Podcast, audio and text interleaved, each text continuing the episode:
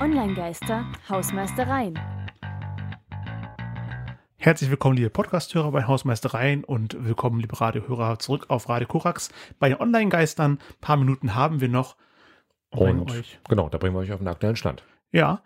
Ähm, eine Sache vor allem, wir haben ja ein sehr schönes es gibt, ich habe nicht gefunden, aber es gibt ein sehr schönes Schaubild von der, von der deutschen Digitalisierung. Dazu. Wir mhm. machen, packen euch das Bild in die Show Notes und wenn ihr es auf, als Podcast hört, pausiert mal mhm. kurz, guckt euch das an und versucht mal, ob ihr das jemandem erklären könnt, was da passiert. Genau. Also für die, die es jetzt nur hören und nicht sehen, also ich würde euch wirklich empfehlen, ruft onlinegeister.com Schrägstrich Folge 084 auf. Da haben wir den Link drinne zu diesem wirklich Wimmelbild, also wer diese Wo ist Waldo Bilder kennt oder sowas, Selbes Prinzip, nur halt als Organigramm mit verschiedenen Bundes- und Landesbehörden.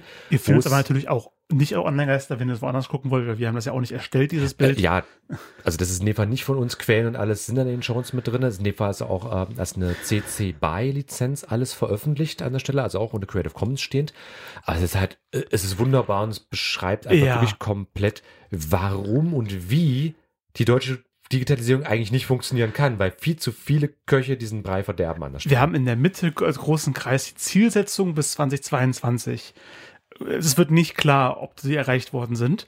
Ähm, da sind irgendwie Umsetzungen der OZG-Leistungen ähm, und Bund ja, und also Länder das, und Kommunen ähm, Online-Zugangsgesetz, wo es halt ah. eben darum geht, dass äh, Behördendienste halt eben online zur Verfügung stehen sollen. Äh, also das, was zum Beispiel Länder wie Estland seit Jahrzehnten inzwischen machen, die sind seit 2007 komplett digital aufgestellt. Wir sind in Deutschland noch, äh, naja, ein gutes Stück entfernt. Also okay. gerade auf Bundes- und so bei Mischleistungen, Bund-Länder-Kombinationen, da ist im Bestfall vielleicht 10 Prozent von dem, was man erreichen wollte, erreicht worden. Wir, wir fangen mit europäischer Lesrichtung äh, an. Ganz oben links haben wir die Europäische Kommission. Äh, hm. Dann kommt die halt eben damit irgendwie involviert sind. Ja, da ist dann die äh, Single Digital Gateway, einheitliches digitales Zugangstor zu den Verwaltungsleistungen der EU und den Mitgliedstaaten, fließt hier mit in die Zielsetzung ein. Genau. Über den Bundesinnenminister, den CIO der Bundesregierung. Genau, also in dem Fall ganz konkret auch die ganzen EU-Mitgliedstaaten, also ja, alle 27 alle momentan. Wir müssen uns ja im Regelfall da koordinieren, was an sich ja okay ist für halt eben Koordination und gemeinsame Standards. Nur äh, haben wir noch mal wesentlich mehr Komponenten und Organisationen ja, innerhalb die Deutschlands. Sind links unter der EU. Ähm, hast du davon wieder ein bisschen weggescrollt? Mhm. Das ist ein sehr großes Suchbild. Ja, wir müssen ähm, wirklich hin und her. Da schieben. haben wir im Bundeskanzleramt die Bundeskanzlerin, den Chef des Bundeskanzlers oder inzwischen Bundeskanzler, sorry. Egal. Es war so lange Merkel. Auch ein Mann kann Bundeskanzler Ja, werden. ich kann mir aber keinen Kanzler mehr vor Merkel erinnern. Das war keine Ahnung, was da kam. Ähm, aber ja, Chef, also Bundeskanzlerin, Chef des Bundeskanzleramts, Staatsminister für Digitalisierung. Das ist die, auf Bundesebene. Da gibt es die Gruppe Digitalpolitik und die IT-Steuerung. Ähm, und das Schaubild stellt die Frage, reicht der politische Wille? Denn unter diesem Bundeskanzleramt ist noch die Bundesregierung, die hat ihr Digitalkabinett, darunter mhm. den IT-Rat und darunter die verschiedenen Bundesministerien, mhm. die ja auch alle irgendwie online sind. Genau, und jetzt wird es nämlich, also wir würden, glaube ich, auf Bundesebene schon äh, stoppen an einer Stelle, sonst wird es einfach zu kompliziert. Äh, denn allein schon die diversen Ministerien, also ich zähle hier allein in der Übersicht hier vom Auswärtigen Amt, äh, Bundesministerium äh, für Forschung, Bundesministerium des Innern und so weiter.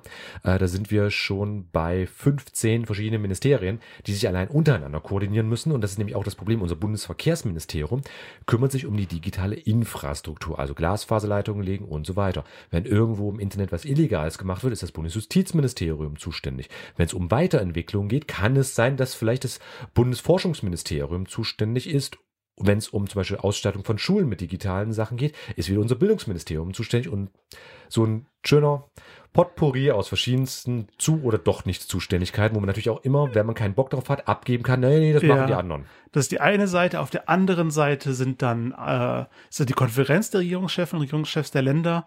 Das ist äh, die Ministerpräsidenten, Chefs der Staats- und Senatskanzleien. Darunter die EMK, WMK, Fachministerkonferenzen. Wofür stehen diese Abkürzungen? Also die IMK ist zum Beispiel Innenministerkonferenz, ah, okay. äh, WMK ist die Wirtschaftsministerkonferenz, also verschiedene Fachministerien, ja. das sind ja nur Beispiele. Dann gibt es da nochmal den IT-Planungsrat, die Länder und Kommunen, die, die stellen das alles. Auf jeden Fall mittendrin, großfett, steht die Frage, funktioniert das? Ja, und das ist nämlich genau das Problem an der Stelle, mit dem wir dann irgendwie zu tun haben. Ich meine, sei das jetzt sowas, äh, wenn es zum Beispiel um äh, diese Einmalzahlung 200 Euro für Studierende geht, wo du mit einer Bund-ID stellenweise verpflichtend anmelden musst und das dann irgendwie so ein, so ein reingezogenes Ding ist. Oder äh, Stichwort das, also zu unserer Zeit noch 49 Euro Ticket, was ja offiziell das Deutschland-Ticket immer ist, äh, wo es ja auch eine App-Pflicht gibt an der Stelle. Also du kannst das gar nicht in Papierform großartig bestellen, beziehungsweise ich glaube maximal bis zur zweiten Jahreshälfte 23 und dann ist es zwangsweise eine App an der Stelle. Also ähm, ja, ob das alles so funktionieren kann und will, beziehungsweise ob die Leute, die sich damit auseinandersetzen, überhaupt die Kompetenzen haben, ist höchst fragwürdig. Man sieht auf jeden Fall in diesem Schaubild, dass wir noch viel äh, Arbeit äh, vor uns haben. Hm.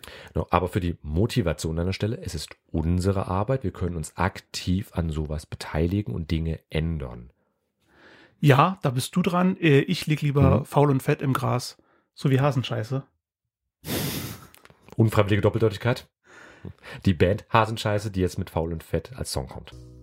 Hasenscheiße mit Faul und Fett. Und wir fanden es auch super schön, dass ihr alle da wart bei Online-Geistern diesen Monat mal wieder. Hat mich sehr gefreut, Christian. Mich auch, Tristan. Wir hören uns beim nächsten Mal und dann geht es um das Berufsbild Influencer.